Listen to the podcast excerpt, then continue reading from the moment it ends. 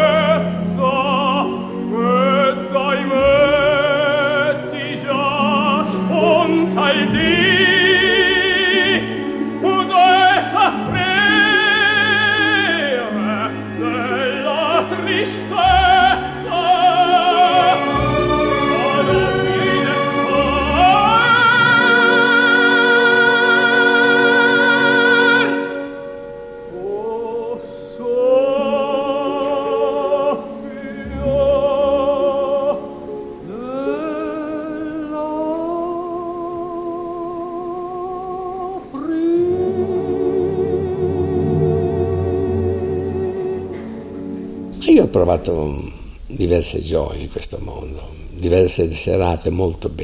Ich habe viel Freude auf dieser Welt erlebt. Viele schöne Opernabende, die ich nie vergessen werde. Ich habe so viele Menschen kennengelernt. Ja, ich bin manchmal glücklich gewesen. Nach all diesen Auftritten kann ich sagen, es hat sich gelohnt.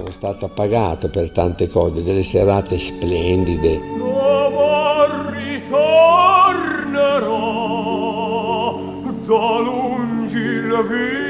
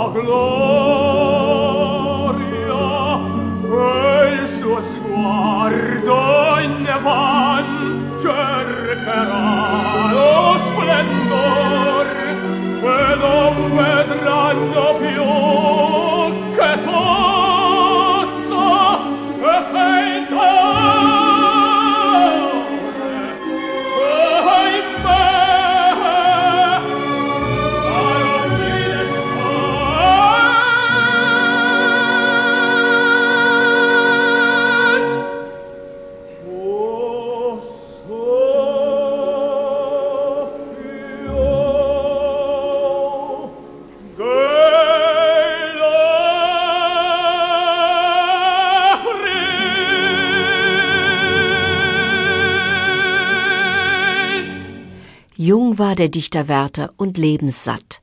Franco Corelli begab sich als Jules Massenets Opernheld Werther auf die Suche nach dem wahren, guten, schönen. Eine tödliche Suche, typisch für den Geist der Romantik. Auch der Dichter André Chenier opferte sein Leben einem Traum. Eine Aura von Schwermut umgibt diese Figuren, ein Geheimnis. Auch das Geheimnis seines Interpreten Franco Corelli?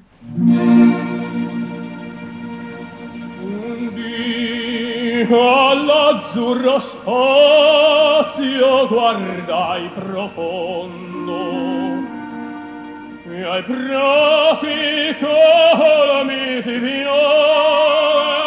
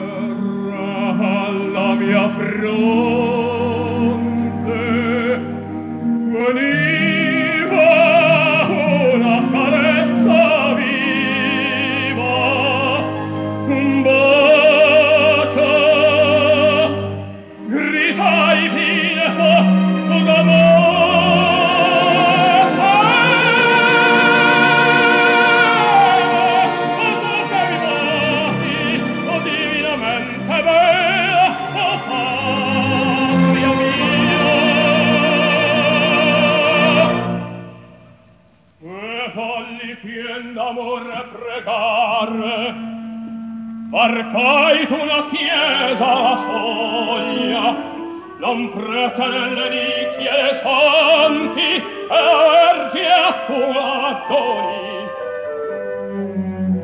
e al sordo orecchio un tremulo vegliardo invado che a pane e in bastenda mano.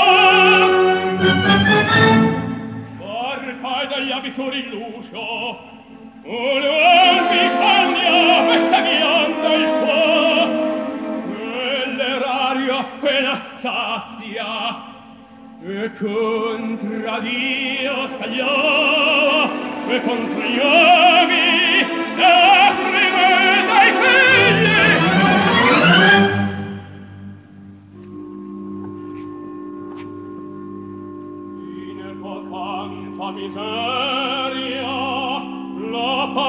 giustizia prole che fa. Con l'occhio vostro est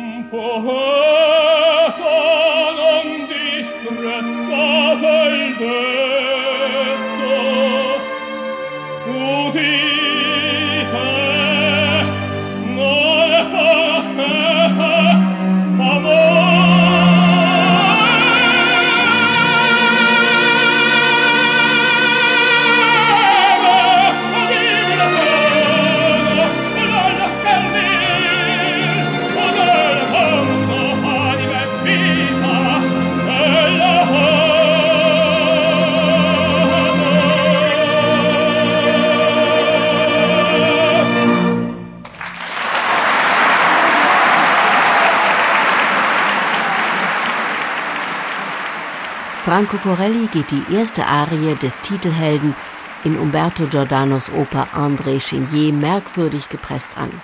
Sein väterlicher Freund, der Tenor Giacomo Lauri Volpi, fand dafür diese Erklärung. Croce e delizia hat ihm das Singen bedeutet, Lust und Qual. Ein Widerspruch. Einerseits der schönste, stattlichste Tenor, der je die Opernbühne betreten hat. Hysterisch bejubelt diese üppige Stimme, diese leidenschaftlichen Gesten auf der anderen Seite ein Zweifler und Perfektionist, dem die Auftrittsangst die Kehle zuschnürt. Erst im Laufe der Vorstellung gelingt es ihm manchmal, sich von der Musik forttragen zu lassen.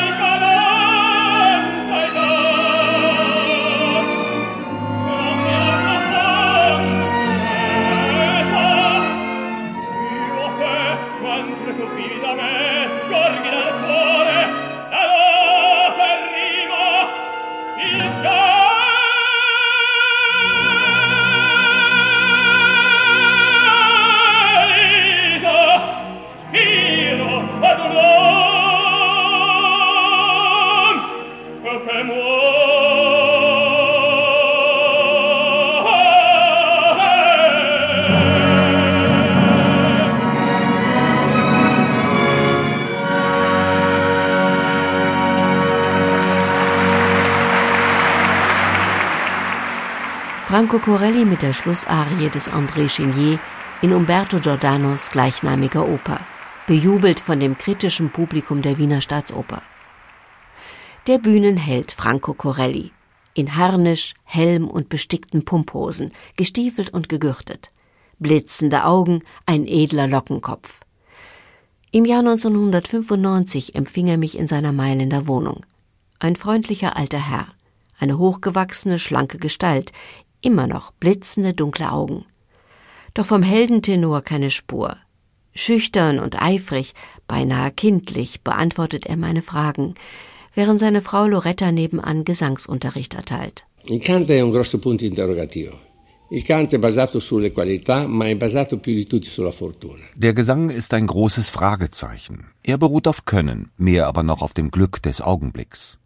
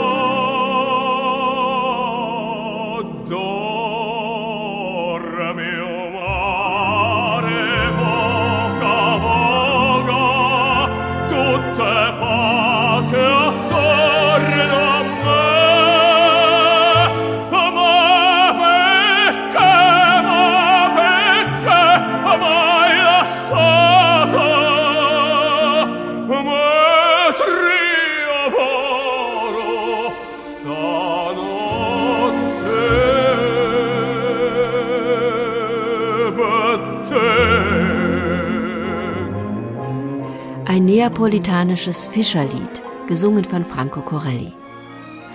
Am 8. April 1921 um 3 Uhr morgens kommt Franco in der Adriastadt Ancona zur Welt, in einem dreistöckigen Haus direkt am Meer. Er ist das jüngste von drei Kindern. In seiner Taufurkunde ist der Name Dario eingetragen, doch die Mutter nennt ihn Franco und dabei bleibt es. Im Hause Corelli wird von morgens bis abends gesungen. Doch Franco trainiert auch seine Muskeln mit Rudern, Schwimmen und Boxen. Dann hockt er in den Bogengängen am Meer stundenlang mit seinen Freunden. Mit dem heiligen Feuer der Jugend habe er dort gesungen. Quel fuoco sacro che aveva un giovane, ci riunivamo amici, un crocchio di persone. Und unsere Clique traf sich reihum zu Hause. Dort schlossen wir die Zimmertür und hörten Musik, bis zu sechs Stunden am Stück. Und wir sangen. Das hat riesigen Spaß gemacht. C'era un piacere enorme, per noi era un, un vero hobby. Casarella do cape pusilco Spunta luna e te venne a vazza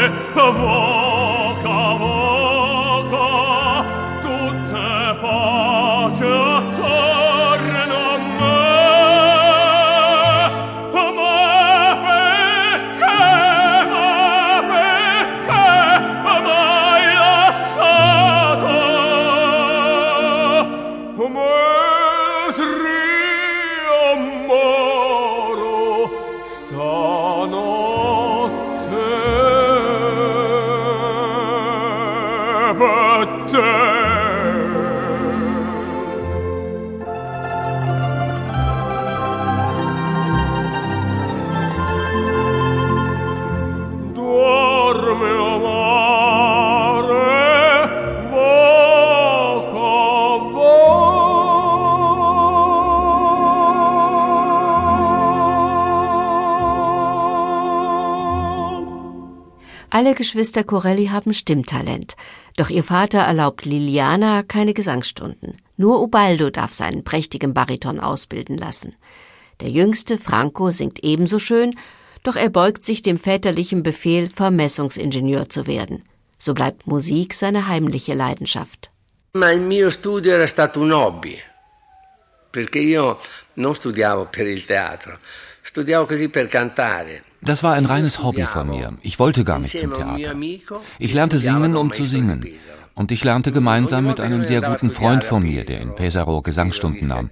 Und jedes Mal, wenn er aus Pesaro kam, das liegt etwa 60 Kilometer von Ancona entfernt, kam er zu mir und brachte mir bei, was er gerade bei seinem Lehrer gelernt hatte. Schauen wir mal, was diese Lektion mit deiner Stimme macht, sagte er. Und so bin ich ausgebildet worden.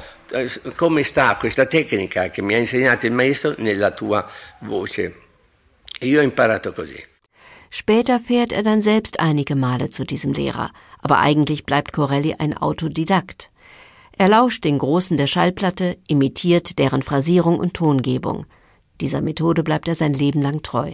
Era una cantata, non pensavo che fosse una cosa definitiva perché realizzavo che io in fondo non avevo studiato molto bene. Ich habe einfach so vor mich hingesungen. Ich nahm das Ganze nicht ernst. Mir war klar, dass ich keine ordentliche Ausbildung mitbrachte, nur ein Naturtalent. Wir aus den Marken haben einen musikalischen Instinkt. Vielleicht hat mir das geholfen. Klar, es konnte auch schiefgehen. Oft hat man mir geschmeichelt, andere wieder haben mich kritisiert. Ich war mir meiner Stärken und Schwächen immer bewusst. Von Natur aus hatte ich ein großes Volumen. Meine Stimme war aber noch ganz ungeschliffen und grob, nicht geschmeidig und sanft. Ich konnte zwar Piano singen, aber ohne richtige Portamenti. Facevo dei piani perché ce l'avevo in natura, ma non erano eh, caratterizzati da dei portamenti giusti. Dann kommt der Krieg.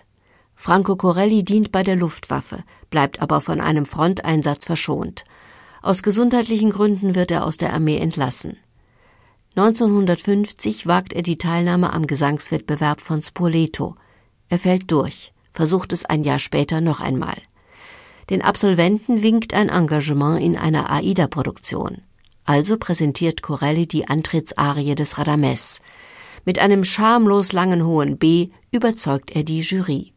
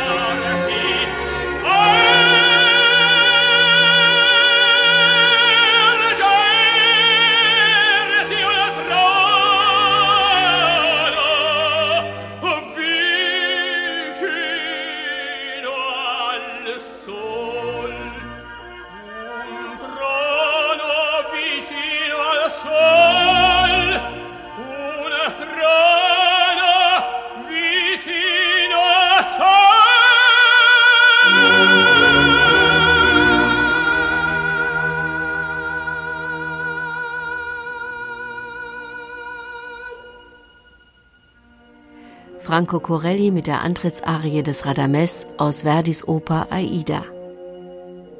Während der Proben zu Aida in Spoleto zeigt sich, dass Corelli der Partie noch nicht gewachsen ist. Man lässt ihn aus Bizets Carmen vorsingen. Das ist die richtige Rolle. Sein Debüt am 26. August 1951 in der Rolle des Don José wird ein Triumph.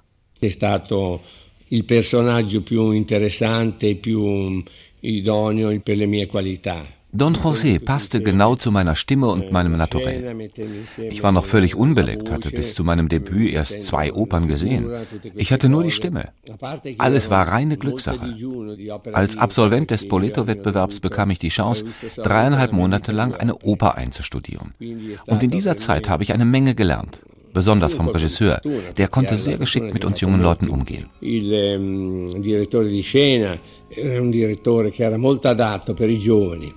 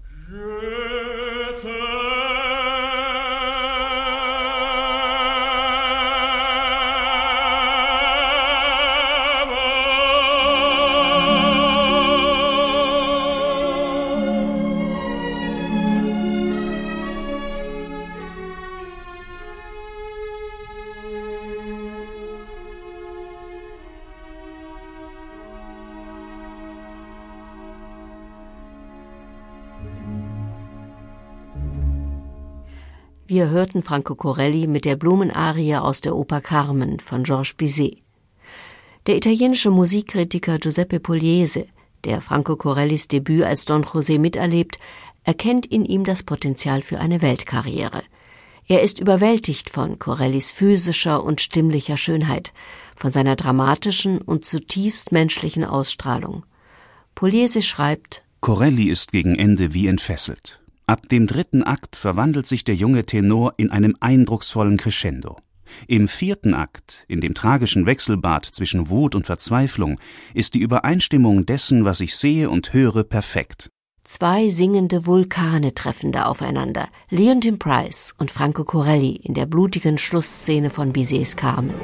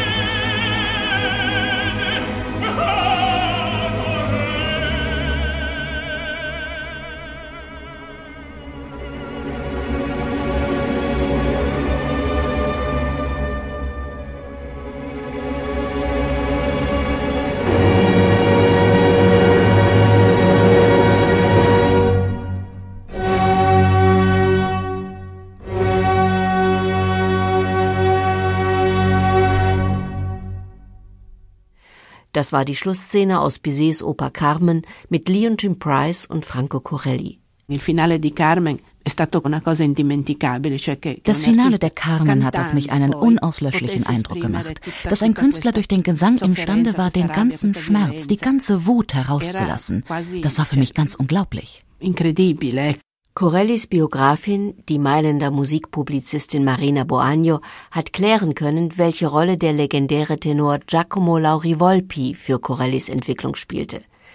Die beiden hatten sich kurz nach Corellis Debüt kennengelernt. A Lauri Volpi lui aveva chiesto qualche consiglio, ma solamente per telefono. Probabilmente lui aveva in mente delle scelte di repertorio diverse. Er bat Lauri Volpi um manchen Rat, aber nur per Telefon. Er wollte mit ihm ein lyrisches Repertoire aufbauen, nicht mehr nur den wackeren Helden mit dem Schwert in der Faust markieren. Und tatsächlich hat er bald im lyrischen Fach debütiert, in der Bohème als Werther und das Romeo. Die Beziehung mit Lauri Volpi betraf also eine technische Erweiterung seiner stimmlichen Möglichkeiten. Eh, Auf der persönlichen Ebene ist anzumerken, dass Lauri Volpi ein ganz gegensätzlicher Typ war, total selbstsicher. Das mag Corelli fasziniert haben, die Bekanntschaft mit einem berühmten Kollegen, der die Sicherheit besaß, die ihm selbst fehlte. Conoscere un collega, eh, un grande collega, che ehm, aveva questa sicurezza che a lui mancava e che poteva forse in un certo senso trasmettergli. Nach seinem Debüt erhält Corelli einen Dreijahresvertrag an der Römischen Oper. Innerhalb seiner ersten Spielzeit geht sein Stern leuchtend auf. Neben Tito Gobbi debütiert er in Chileas Adriana Le Couvreur. Er singt in Mussorgskis Boris Godunov zusammen mit Boris Christoph. 1953 steht er neben Maria Callas in Bellinis Norma auf der Bühne. Molto bello perché la Callas era una donna preparata das war wunderschön, denn die Callas sang mit Instinkt und Kontrolle. Sie war geboren für das Theater. Ein Duett mit der Callas bedeutet singen und spielen. Und wenn sie gut singt, muss man ebenso gut singen. Da kann man nicht zurückstehen, man muss sich anpassen, ihre Emotionalität übernehmen. Lei si dovrebbe adeguare, deve prendere almeno da lei quel po' di suo sentimento.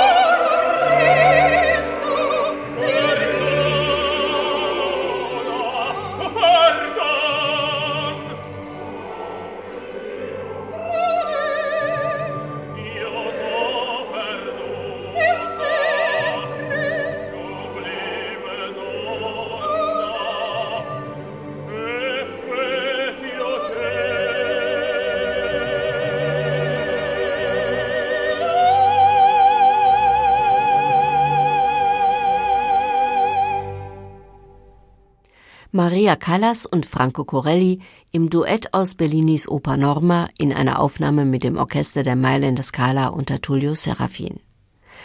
1953 wirkt Corelli mit an der europäischen Erstaufführung von Prokofjews Oper Krieg und Frieden in Florenz.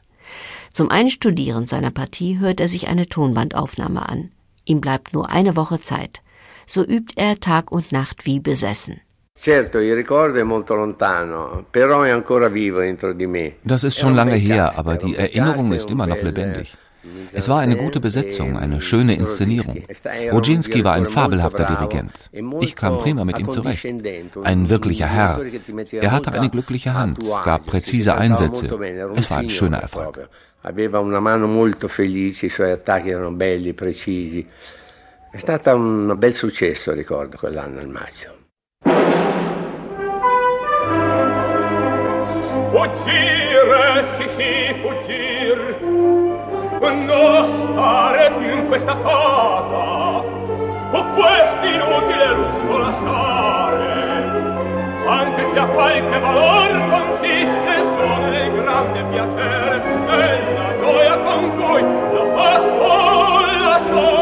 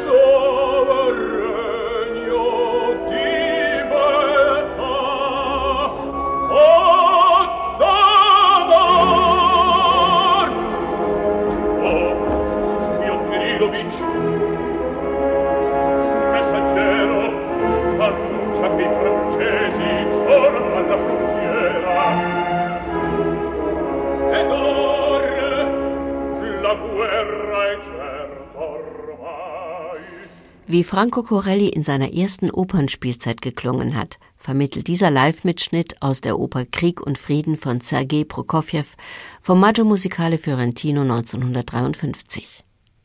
Im folgenden Jahr heiratet Corelli die Sängerin Loretta Di Lelio. Sie nimmt alle seine Auftritte auf Tonband auf und wird seine schärfste Kritikerin.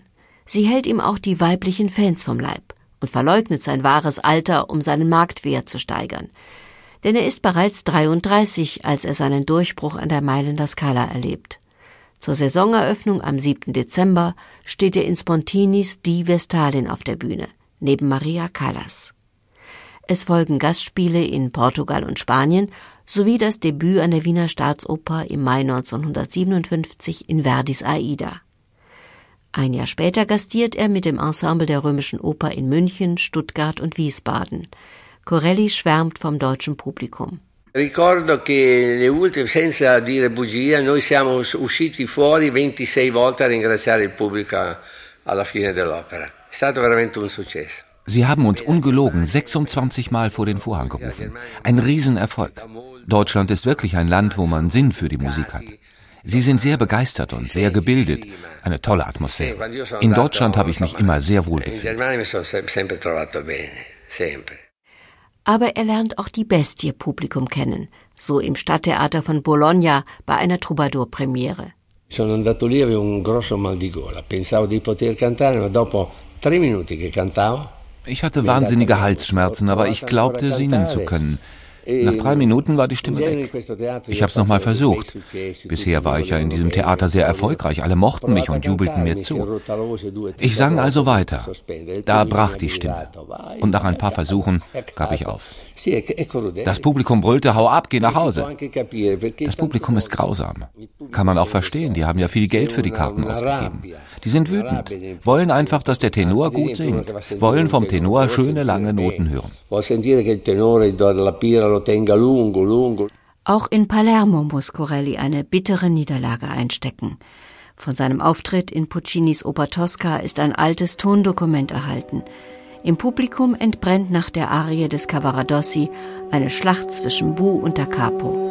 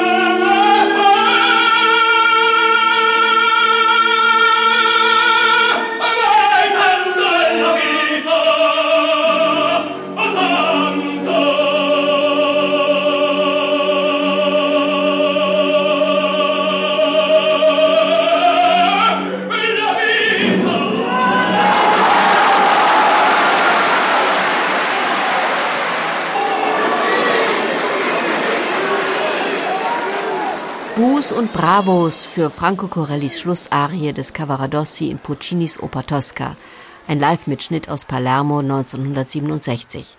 Se il pubblico interrompe, diciamo, applaude prima che la nota sia finita, non è molto bello questo qui. Mir gefällt es nicht, wenn sie in die letzte Note klatschen. Der Tenor hätte ja noch mehr geben, noch mehr Lust bereiten können. Aber sie zeigen so ihre Begeisterung.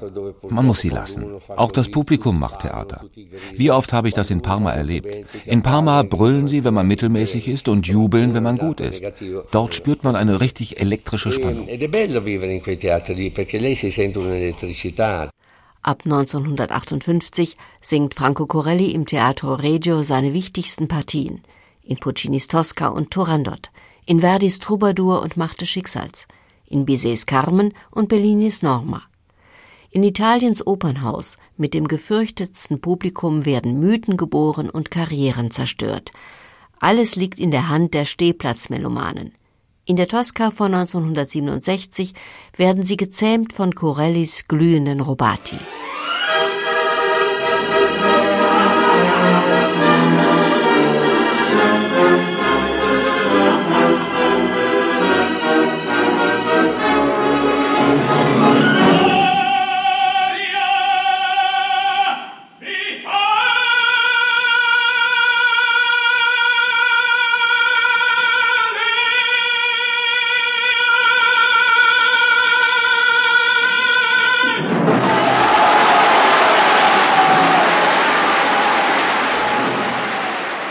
Das Publikum von Parma fleht um ein Da Capo.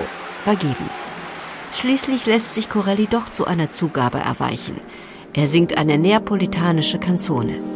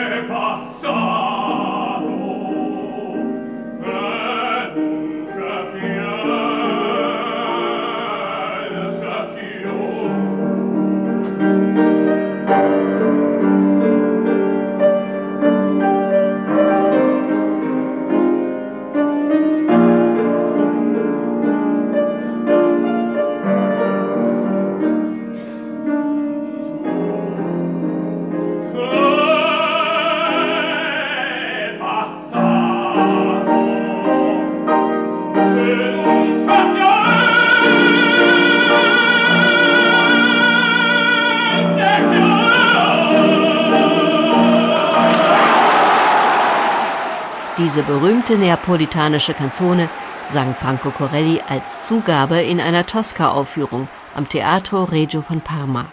Es ist übrigens das Lied, mit dem er 1981 zum letzten Mal öffentlich aufgetreten ist.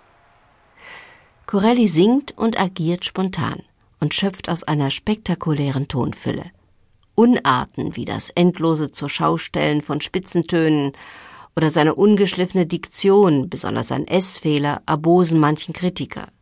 Glücklich dagegen, wer sich dieser Klangflut ohne Vorbehalte aussetzen kann, wie zum Beispiel der Opernregisseur Werner Schröter. Das hat einen solchen erotischen äh, Elan, der Gesang von Corelli nicht. Das sind dann Gänsehäute und dann Eiern oder sowas, die er erzeugt. Das ist sicher die große Erotik von dieser Stimme, nicht? Von diesem Menschen.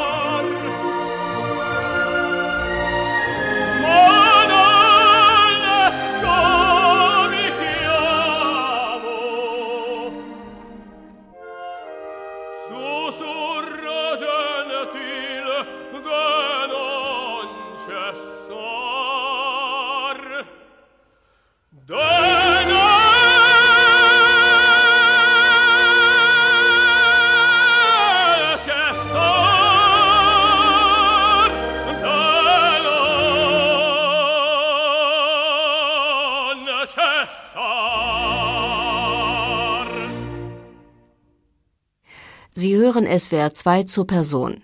Heute zum 90. Geburtstag des italienischen Tenors Franco Corelli. Zuletzt hörten wir ihn mit der Arie des Des Grieux aus Puccinis Oper Manon Lescaut.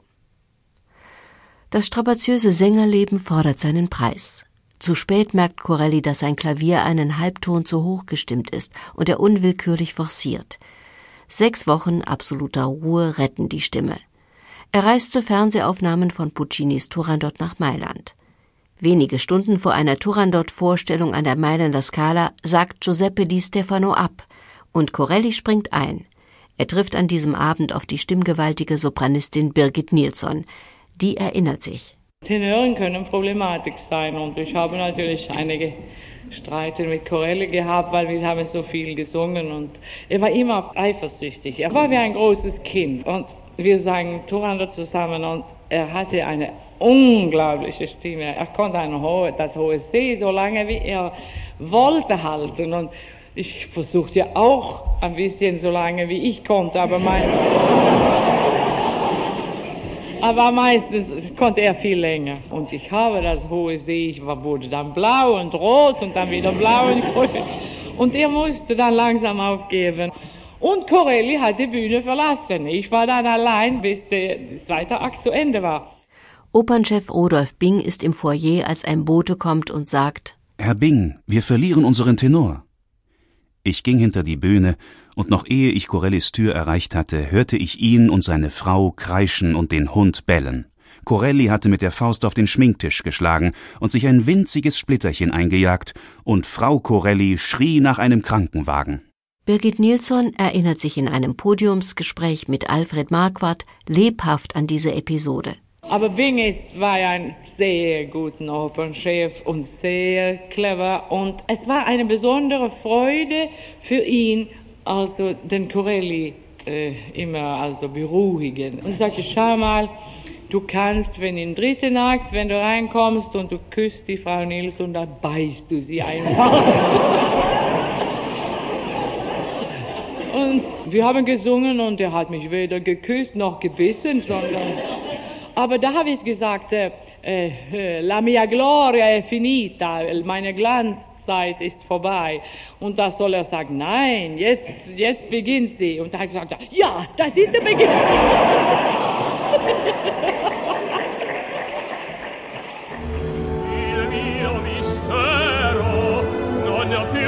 Sei mia. che tremi, se ti sfioro, tu che sbianchi, se ti bacio, vuoi perdermi se vuoi il mio nome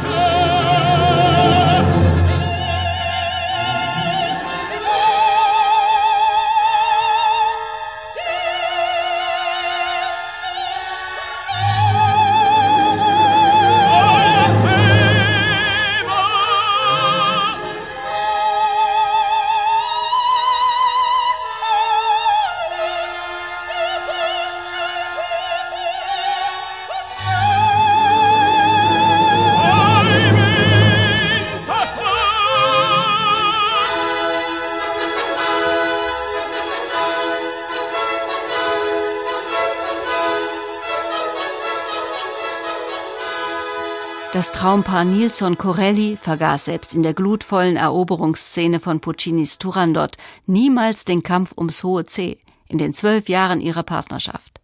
Hier haben sich zwei funkensprühende Theatertiere getroffen. Non ci fosse questo non ci sarebbe antagonismo, non ci sarebbe mh, piacere di far di più. Ohne das gäbe es keinen Antagonismus, keine Lust, noch mehr aus sich herauszugehen. Und ich habe immer mit sehr guten Partnerinnen gesungen, von denen ich viel lernen konnte. Das Theater ist ja nicht für einen alleine da. Es ist wie ein Tisch mit vier Beinen. Fehlt eines, dann hinkt die Aufführung. Alle müssen gut sein. Dann ist der Abend schön. Tutti devono essere bravi, allora la serata è bella. C'è un suono singolare che mi ha colpito nel profondo eh. Ein Ton hat mich bis ins Innerste getroffen, und zwar in Puccinis Turandot bei der Skala-Eröffnung 1964. Da gab es eine außergewöhnliche Zeile, O göttliche, wundervolle Schönheit. Wenn ich eine Stelle nennen sollte, die Franco Corellis Kunst beispielhaft zeigt, dann würde ich diese wählen. Corellis Biografin, die Mailänder Musikpublizistin Marina Boagno. O sogno o meraviglia, o divina bellezza o meraviglia. Das klingt bei ihm wie ein Celloton, ganz weich. Er nimmt sich da völlig zurück. Das ist für mich die Essenz seiner Kunst. Per me, ecco, questa è l'essenza dell'arte di Franco Corelli.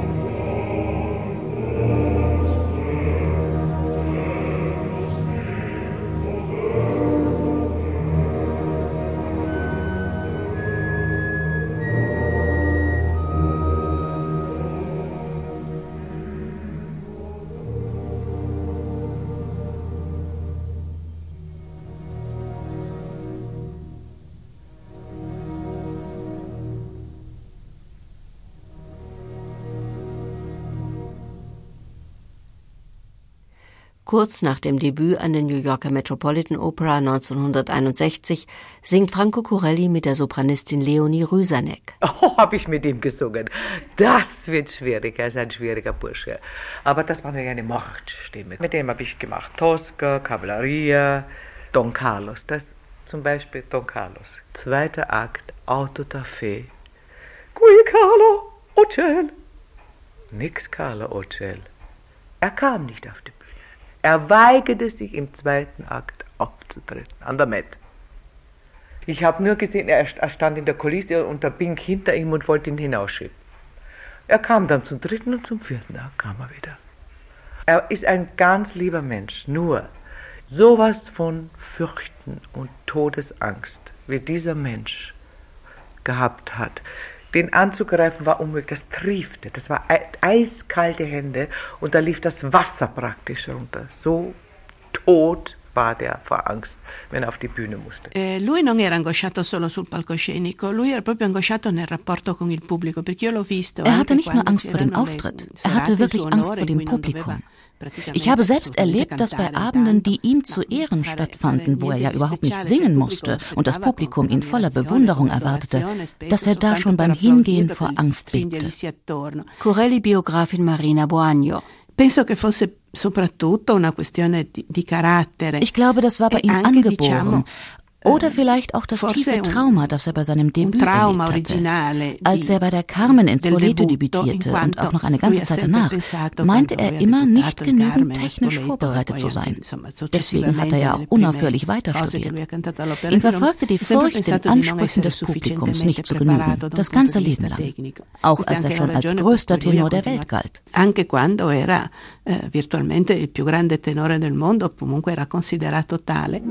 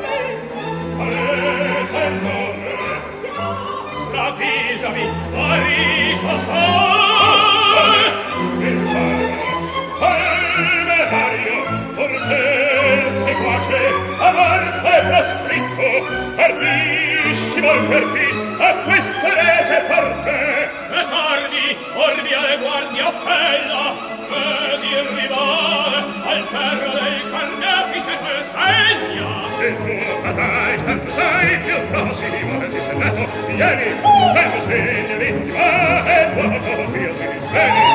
Segui, segui, segui, segui, segui, segui, segui, segui, segui,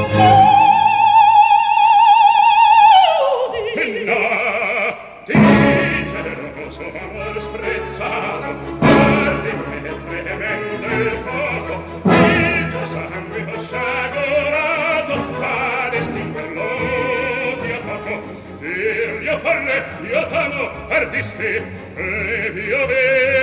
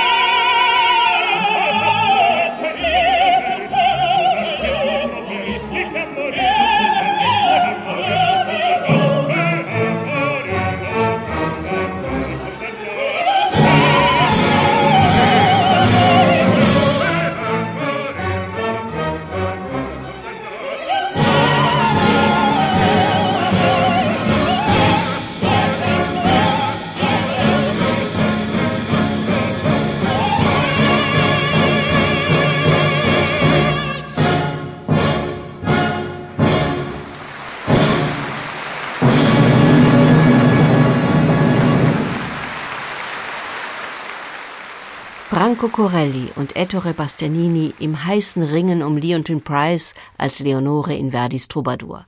Wir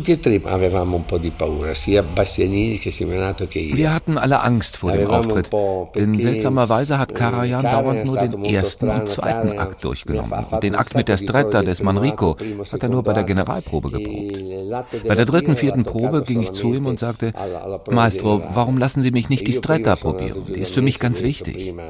Keine Sorge, ich kenne dich. Ich weiß, dass du es schaffst. Das hat mir Mut gegeben. Aber ich hatte immer noch meine Zweifel. Daher waren wir bei der Premiere alle aufgeregt. Der Saal war ausverkauft. Und es wurde ein wunderbarer Abend. Che in fondo il teatro era gremito, i biglietti erano finiti non so da quanto tempo. È stata una serata molto bella, molto bella. Dirigent Herbert von Karajan gönnt dem Tenor selbstverständlich den Jubel ums hohe C in Manrico Stretta, auch wenn es so nicht in den Noten steht. Di quella io non redo tutte le firme arsi a bampo, empi spegnata, occhio trapo,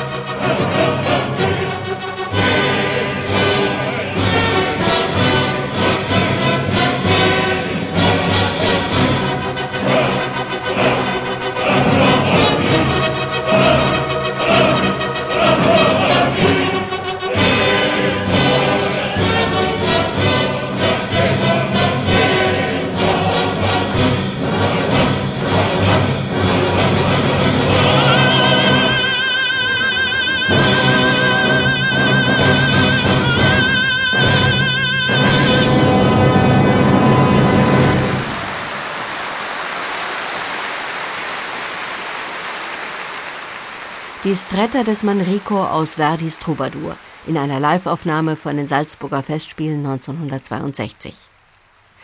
Als 40 Jahre später der damalige Scala-Chef Riccardo Muti einem Tenor verbietet, seine Stimme mit dem von Verdi nicht so komponierten hohen C zur Schau zu stellen, sondern das G der Originalversion zu singen, protestiert Franco Corelli öffentlich. Muti kontert, Corelli habe ja selbst auf der Bühne nie das hohe C gesungen, sondern immer zum B transponiert. Il direttore d'orchestra si ha sempre discussione perché mit den Dirigenten gab es immer Diskussionen. Warum marschieren sie immer zack, zack, eins, zwei, drei, vier? Haben sie Angst oder sind sie eifersüchtig auf uns dort oben? Sie kappen uns immer die ausgedehnten Noten, die langen Phrasen. Aber der Gesang darf nicht glatt sein. Ein glatter Gesang ist wertlos. Perché il canto non può essere piatto. Il canto piatto non ha valore. Wenige Monate nach der Salzburger Troubadour-Produktion singt Giulietta Simeonato mit Franco Corelli in Meyerbeers Oper Die Hugenotten in der Mailänder Scala.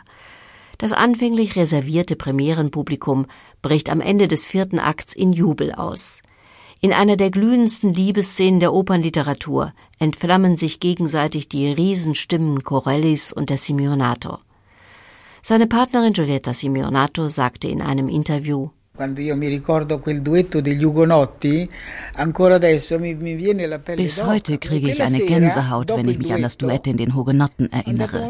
Nach dem Duett stand das Publikum im Parkett auf und applaudierte. So etwas habe ich noch nie zuvor erlebt. Wir waren bleich vor Emotionen unter unserer Schminke. Wir schauten uns an, glaubten nicht unseren Augen und Ohren.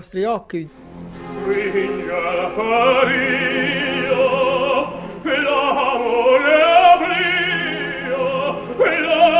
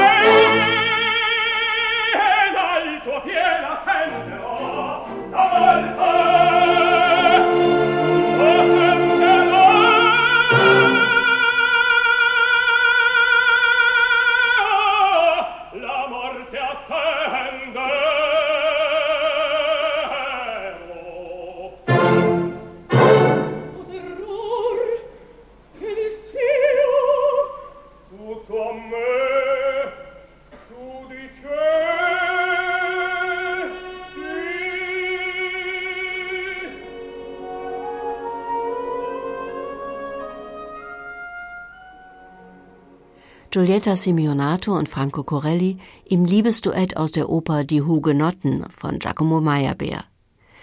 Die meisten Rollendebüts seiner Karriere macht Franco Corelli in Rom und Mailand. Doch ab den 60er Jahren verlagert er seine Tätigkeit in die USA. Zurück in Europa konsultiert er in Spanien seinen Mentor Giacomo Lauri Volpi. Der notiert in seinem Tagebuch Februar 1971. Corelli rief heute um 18 Uhr aus New York an. Ich musste ihm am Telefon Werthers Romanze vorsingen, für die ihm der romantische Geist fehle. Aber seinem Heldentenor liegt diese Rolle, zumal das Publikum an parfümierte Stimmchen gewöhnt ist. Ich hoffe, Corelli schafft es. Sieben Jahre lang ist Corelli nun schon gekommen und hat zwei Wochen nach meinen Anweisungen gearbeitet. Diese Treue ist bewegend. Über eine Distanz von 5000 Kilometern singt er mir ins Telefon.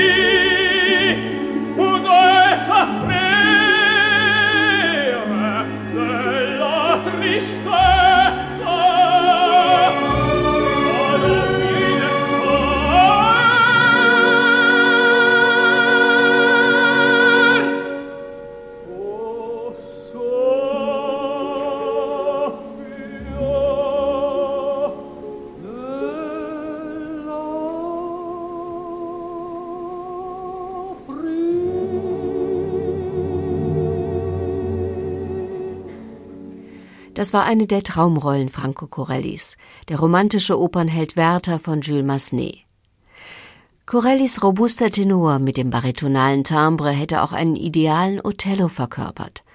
Doch Selbstzweifel hindern ihn, die Rolle in Angriff zu nehmen. Jahrelang liegt die Partitur des Othello auf seinem Klavier.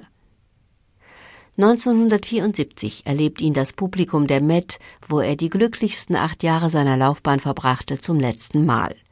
Er singt nur noch zwei Partien, den Rodolfo in Puccinis La Bohème und den Romeo von Charles Gounod. L'opera francese l'ho cantata quando già ero maturo, quando già sapevo eh, giocare con la mia voce. Französische Opern habe ich gesungen, als ich schon reifer war und ich meine Stimme besser steuern konnte. Außerdem ist der Romeo eine sympathische Rolle, sehr attraktiv. Und die Oper Romeo et Juliette ist sehr reizend, angenehm zu singen. Eh, Aber man muss die Mezza Voce beherrschen, den französischen Stil. Die Diminuendi.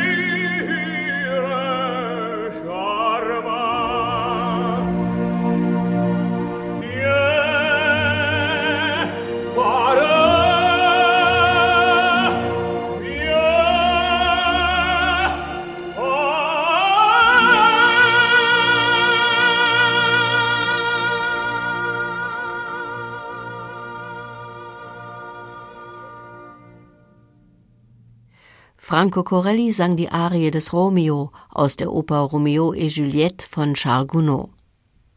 Am 10. August 1976 tritt der Tenor zum letzten Mal in einer Oper auf, auf der Freilichtbühne von Giacomo Puccinis Sommerdomizil Torre del Lago als Rodolfo in der Bohème.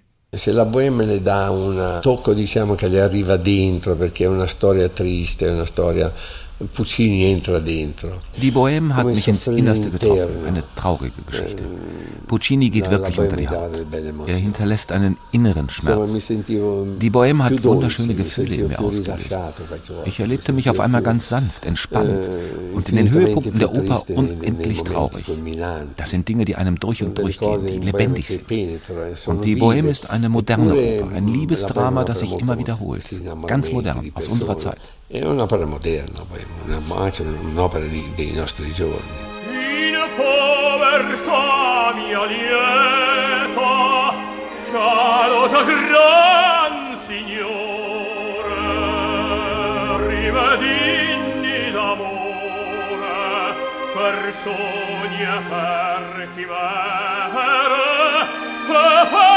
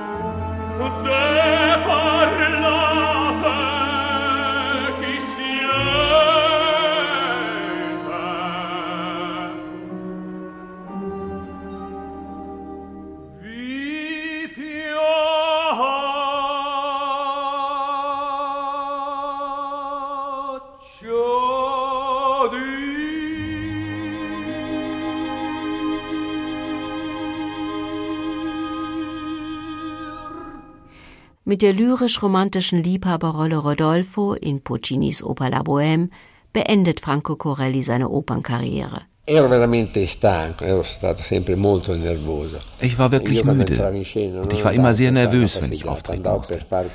Das konnte ich nicht aus dem Ärmel schütteln. Ich wollte gut sein, etwas geben. Und diese ständige Spannung hat meine Nerven strapaziert. Das schlug mir auf die Stimme. Ich konsultierte den berühmten Wiener Kehlkopfspezialisten Dr. Kirsten. Der ordnete drei Monate Ruhe an. Die habe ich auf ein halbes Jahr ausgedehnt. Danach habe ich noch ein paar Konzerte gegeben. Ich erinnere mich noch an eine schöne Generalprobe der Norma an der Metropolitan Opera 1976. Und ich sagte mir, ich gehe nicht zur Premiere. Ich war zu nervös. Und bis heute habe ich mir nur zweimal eine Oper angeschaut. Ich bin nie mehr ins Theater gegangen, nie mehr. Io ho visto da allora oggi ho visto solamente due, due opere in teatro, non sono più andati in teatro.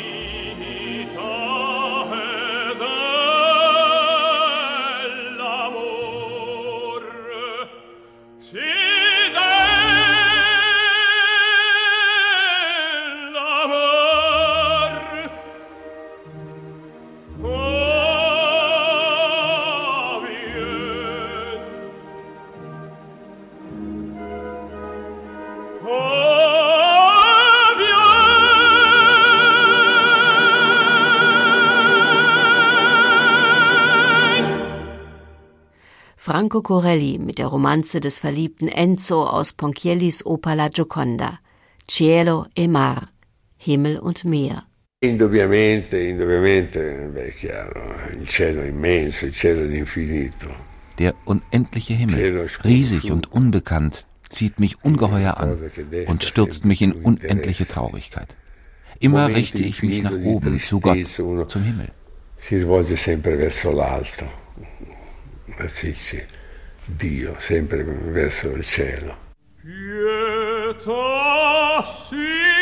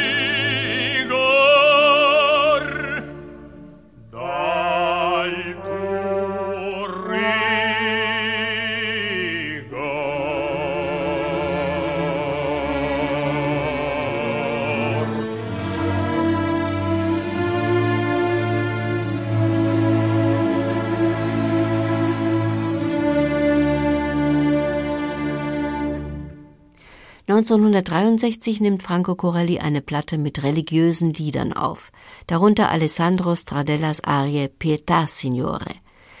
Diese Lieder zählt seine Biografin Marina Boagno zum bewegendsten, das er je gesungen hat.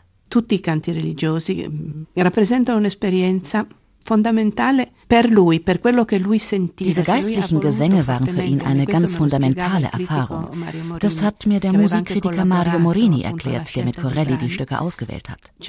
Corelli wollte, dass sie Zeugnis ablegen vom Spektrum seiner Kunst, die nicht nur in den heroischen, theatralischen Arien bestehe, eh, sondern auch eine ganz intime, private, persönliche Seite zeige, des Glaubens, des Leidens, der Hoffnung. più privato eh, più personale che poteva essere quello, quello, della fede o della sofferenza o della speranza. Ingiamisco tam quarre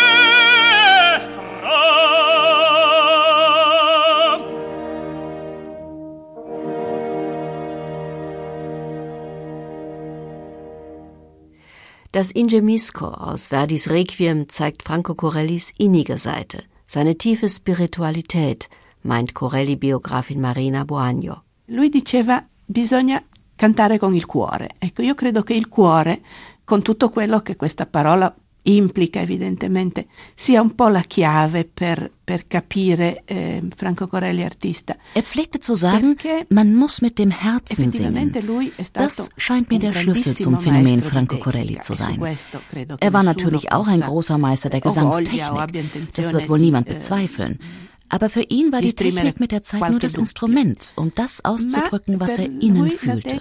Die Gefühle eh, seiner Rollenfigur mit Hilfe seiner eigenen Empfindungen. Soltanto lo strumento per esprimere qualche cosa che lui aveva dentro e che voleva trasmettere. Quindi mm, la creazione del personaggio, cioè trasmettere quelli che erano i sentimenti del personaggio attraverso i suoi stessi sentimenti. Nach seinem Bühnenabschied pendelt Franco Corelli zwischen Mailand, New York und Cortina d'Ampezzo und erteilt zusammen mit seiner Frau Loretta Gesangsunterricht, jedoch ohne Enthusiasmus. Den Nachwuchssängern von heute fehle nun mal die bedingungslose Hingabe, sagt er 1995 in unserem Gespräch. Corelli erinnert sich, wie er einmal seinen Bruder zum Gesangsunterricht begleitete. Sentivo lui che cantava, ho aperto la porta per guardare e ho visto questa grande sala. Da sah ich von der Tür aus dessen Lehrer sitzen, in einem großen Raum. Hinten stand das Klavier. Und da saß er, müde, mit seinen wunderschönen weißen Haaren. Er war schon in den 70ern, gebeugt über dem Klavier. Es war sieben Uhr abends. Er war wohl müde, das werde ich nie vergessen.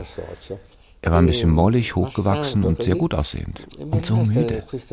Dieses Bild von dem Gesangslehrer ist mir im Gedächtnis geblieben.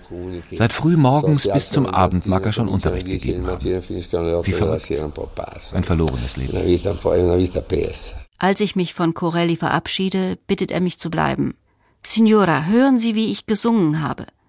Er legt eine Platte auf. Ed è bello pensare questo, ed è bello potersi mettere dentro il personaggio. Questa è una cosa molto bella. Wie schön es ist, in eine Bühnengestalt zu schlüpfen. Das sind seltene Augenblicke, denn leider muss der Tenor immer an die Noten denken und bei sich bleiben. Pass auf, jetzt kommt diese Note, träum nicht, lass dich nicht gehen. Doch manchmal gibt es diese Momente der Hingabe und das ist wunderschön. Herrlich, sich dem Sog des Orchesterklangs ganz zu überlassen. Non sognare, non ti adagiare, però qualche momento c'è di abbandono. Ed è molto bello. Abbandonarsi mm, sulla scia del suono orchestrale è molto bello. Da, die Stretta aus Verdis Troubadour mit voller Kraft auf die Ohren. Die Stimme dringt mir ins Blut und beschleunigt meinen Puls. Mit leuchtenden Augen steht er am Fenster. Der schüchterne Gentleman, wie ihn Grace Bunbury nannte, verwandelt sich in den geharnischten Manrico. Vor ihm ein imaginäres Publikum in Ekstase.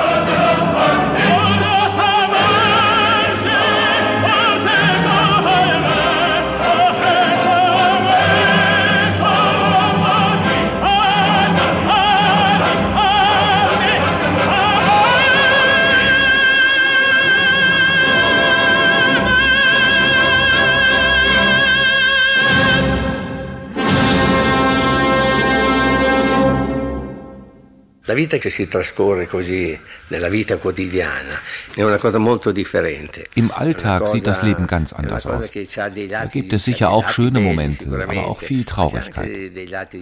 Also was man sich so im Traum vorstellt, das ist in Wirklichkeit unerreichbar. Non si possono raggiungere nella vita normale. La voce era veramente il modo per esprimere eh, quelle cose che anche per il suo carattere così molto chiuso, molto riservato. Durch die Stimme konnte er das ausdrücken, was er mit seiner verschlossenen Wesensart niemals preisgegeben hätte.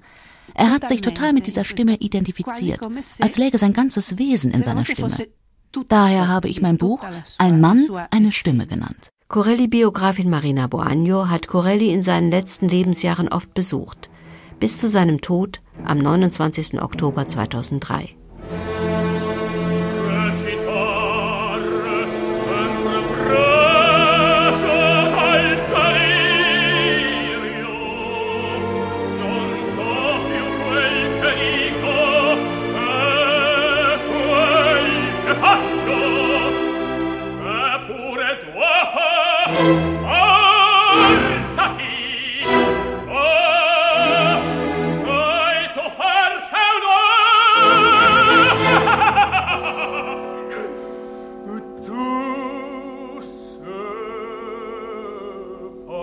ghiaccio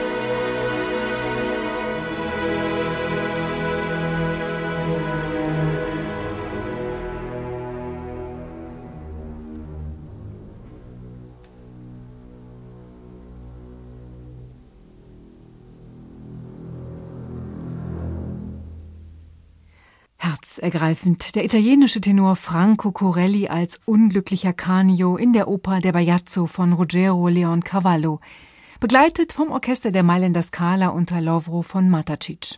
Am 8. April wäre Franco Corelli 100 Jahre alt geworden. Aus diesem Anlass haben wir eine Sendung über ihn wiederholt aus dem Jahr 2011 von Hildburg Haider. Sie können diese Sendung auch auf unserer Homepage hören und noch sieben Tage lang in unserer SWR2 App.